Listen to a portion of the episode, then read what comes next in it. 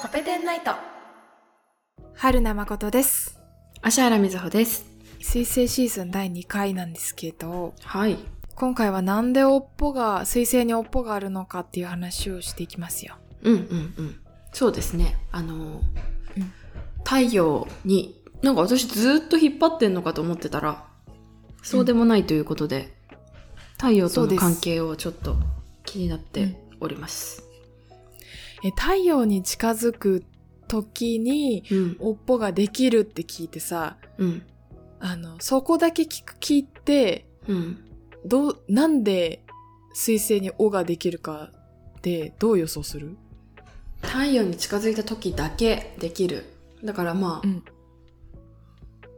え水星のさ軌道って円なのうん楕円なの、楕円うーん。で、端っこが、じゃあ、太陽の方ってことだよね。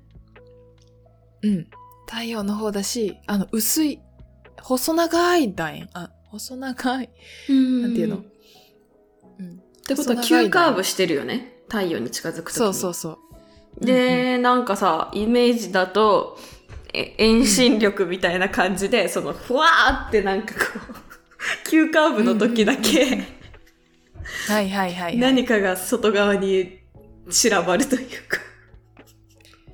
何かが外側に散らばってるまあでもねなあののか。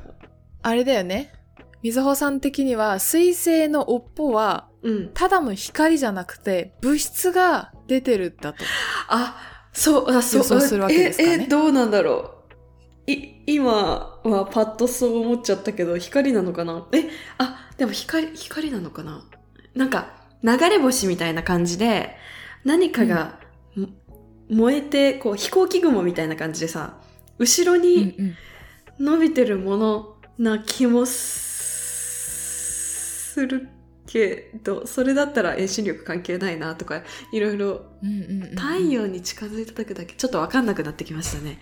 あ のもうお返しします。いや無茶ぶりに答えてくれてありがとうございますでもね、まあう、ん遠心力ではないんだけどうんただそう物質がうん尾を形成してるっていうのは本当にそれはそうで、そうなんだ。うんそう、実は、あの、はえー水星って、汚れた雪だるまって例えられることがあるんだけど、ひどいな。汚れた、そう、汚れた雪だるまって、うんあの、言われると、うん何からできてると思う汚れてるんでしょ。だから内側が雪で外側泥なんでしょうね。そうそうそうそう。 泥っていうか、まあ、まあ、汚れまあな塵。鉱物のかけらとか、なんかそういうものあだあね。うんうんうん。そうそうそう。あそうなの。えっとね、そう、英語で言うとね、ダーティ ーダティスノーボール。スノー。 まんまじゃん。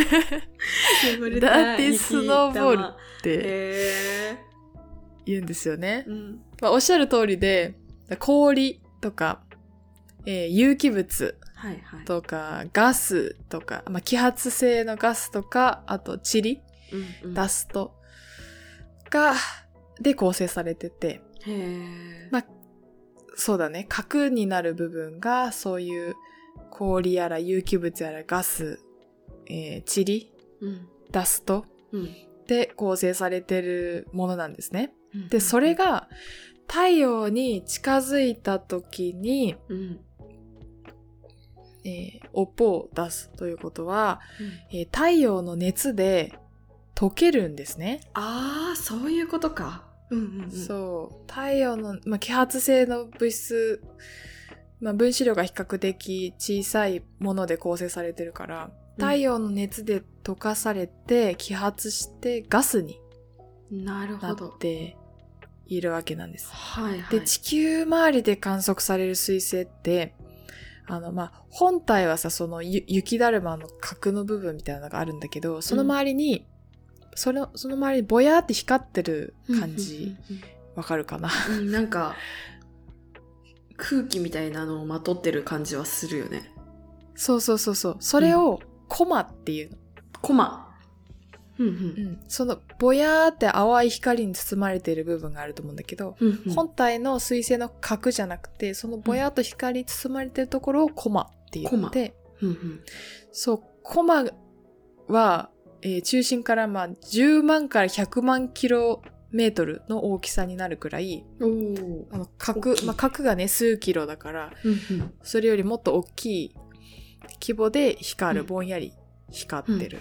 うんうん状態なんですね。で、このコマは、え太陽に十分近くなる、その太陽の熱で物質が溶けるくらい近くなる、うんまあか大体火星とかの軌道ぐらい、うんうん 1.5au とか 2au とか、その辺ぐらいになると、そのコマができ始めて、うんぼんやり光って、尾もでき始めるうーん。んですね。おだは、から、うん。うん。をも、えっと、太陽の熱で、晴れ水星の、うんえっと、地表っていうか、えっと、が溶けてガスになって、うんで、それは、えっと、晴れ水星の動いてる後ろ側っていう考えでいいのかあ、いい質問ですね。うんえっ、と、尾っぽがどの方向にできるかだよね。あ、そうそうそうそう。飛行機雲みたいなイメージでいいのか、うん。なんか地球の重力なりなんなりとかなんかあるのか、地球じゃないか。太陽か。えー。えーと、答えを明確に言うと、はい。太陽と逆方向に尾っぽができる。あ、太陽と逆方向に。そうう。ーん。あ太陽からのなんちゃら波とかそういう。あ、そうだね、そうだね。うーんえっ、と。ね、うんえー、水星って、水星の尾ってあれ実は2種類あって、 うん。おおはい、んはい。 2本出てるんですよ。え、そうなんだ。全然そんなイメージないや。うん。そうそう。ちょ角度が異なる2本の尾が出てるんですけど、へえ一つ、がイオンの尾とかプラズマの尾って言われる、うん。えー家電粒子のうん、うん、尾ですね。うん。うん。家電粒子が、えー放出されてうん。いるんですけど、えー太陽から出てくるプラズマの、うん。プラズマの波である太陽風っていうのが太陽からうん。同じみ出てる太陽風。はい。そう出てる太陽風太陽風に吹き流されてうん。太陽と逆方向にそのガス電気を帯びたイオン、うん、プラズマが伸びてるうんので、太陽と逆方向にイオンの尾ができますおおなるほど。でもう一つの尾がダストの尾って言ってはい。ダスト。そうえー、汚れた雪だるまなので、はい揮発性物質と、もしもう揮発性じゃない、まあ、個体のね細かい塵みたいなやつで構成されてるので、うん。えー揮発性部分が、えーっと溶けて、えーイオンの尾を作った後にうんう作んった、作る過程で、うんダストもその水星からうんと離れて、うんダストの尾を作るんですね。へえ。今度はダストは、えー太陽風に吹き流されるわけじゃなくてうん。ひ光の圧力光の圧力。光。そう私これ、これそんなあるんと思ったんだけど、うん。うん。高圧っていうらしい光の圧力を受けてほう。太陽と反対方向にダストが飛ばされるええらしいです光の圧。うん。まあ、うんそう。光って圧力あるのか。まうんあ、まあ、そうなんだ。そうらしいですねへえ。じゃあ、まあ、じゃあダストの、えっと、おうんも、えーイオン、そのプラズマのおも、一応太陽から反対方向には流れてて、一応そう同じ方向にというか、まあ、どうなんだろう、若干角度に差はあるのかもしれないけど、まあ、太陽から逆方向に。あ、だから地球に被るかもしれないってみんな心配したのか。そうだねそうだねそういうことだね。へえ。あとその、イオンの音とダストの音ってその角度がね、異なるんだけど、うんうん。えっ、と、ダストの音は、太陽の高圧って、うん吹き飛ばされるって、あの、言ったんだけど、もちろんその水星自体の速度にも影響されて、うん。水星の進行方向と太陽の高圧のベクトルの和みたいなやつで、方向が決っまってる。 みたいです。 えー、あー、わか、わか、わかったか なわかっベたク。トルの和です。とりあえず、あの、2方向にプラズマの尾っぽとダストの尾が2方向に伸びているとうんいうことで、。じゃあそこまでにしとくわ。ベクトルのは懐かしいな。そうそう太陽と逆側、かつ、うん。えー進行方向と逆側みたいな。はあ、の方向に流される。ます。流されます。はい。わかりました。はい。そうかそうか。で、プラズ、えー、水星の正体がうん。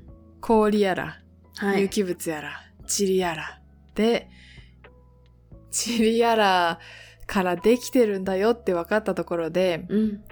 あの、私がこう、この後どんな展開につなげると思うえ、チリチリからチリから今の塵や感らじ、チリやら。そう、氷とか、うん、有機物とかあ、を持あ、うーん。採取しっているて、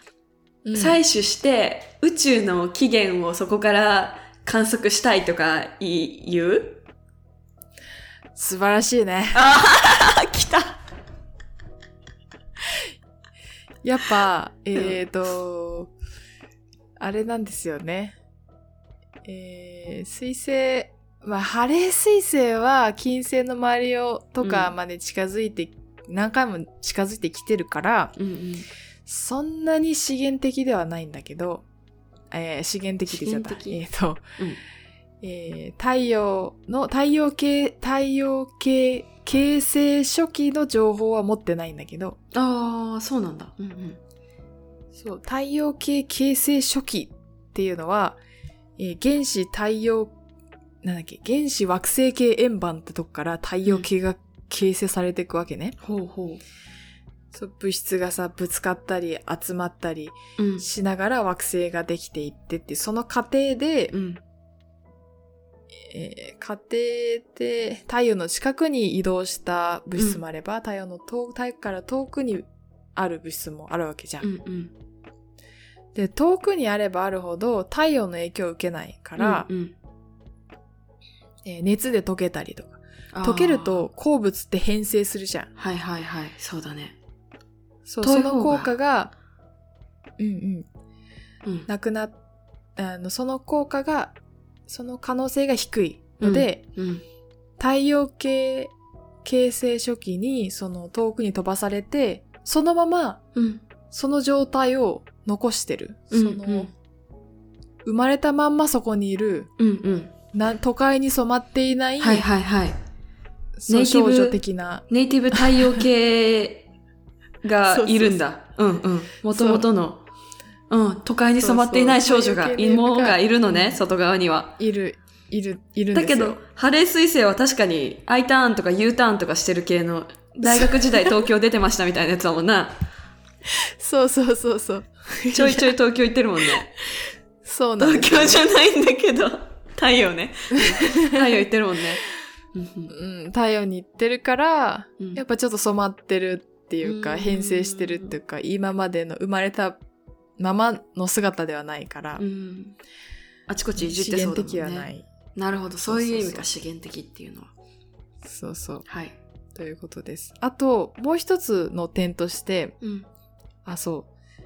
えー水星が資源的である、そうんの太陽系、形成初期の情報を持っているっていうことと、もう一つ、えー水とかうん。有機物からなっているので、うんうん水星は、あの、ハレー水星の軌道を考えてもらうと、うんえー太陽系の一番遠くから中の方まで、うん中心内部の方まで、こうぐるぐる回ってるわけじゃないですか。うんで、その過程で、えー惑星に水や有機物をもたらしたものだとあーいうふうにも考えられているので、へえ。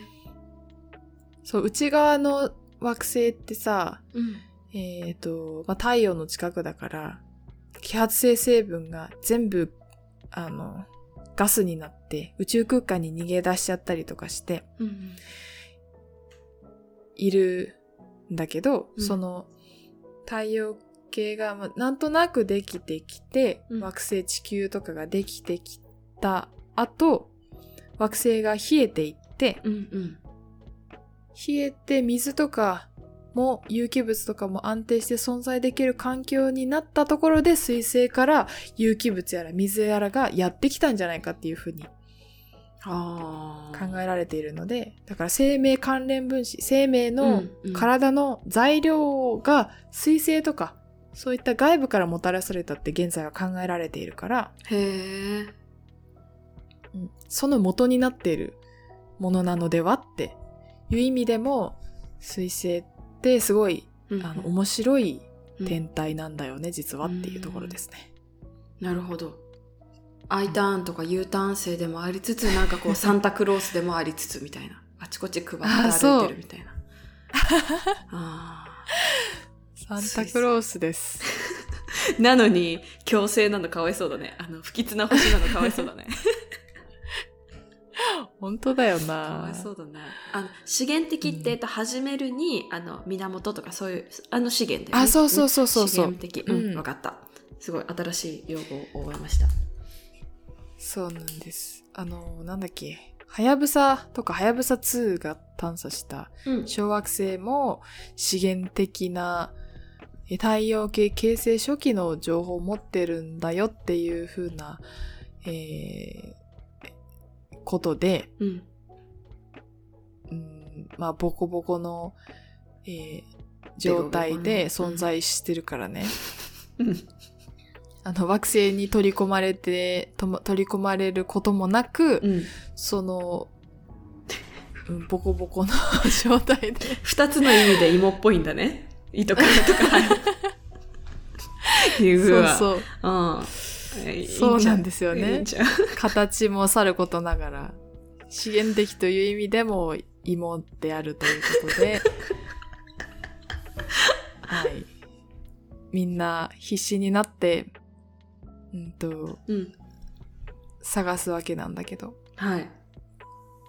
えーそれについては今までの水星探査とこれからの水星探査については、うんえー4回目で軽く紹介するつもりです、はい。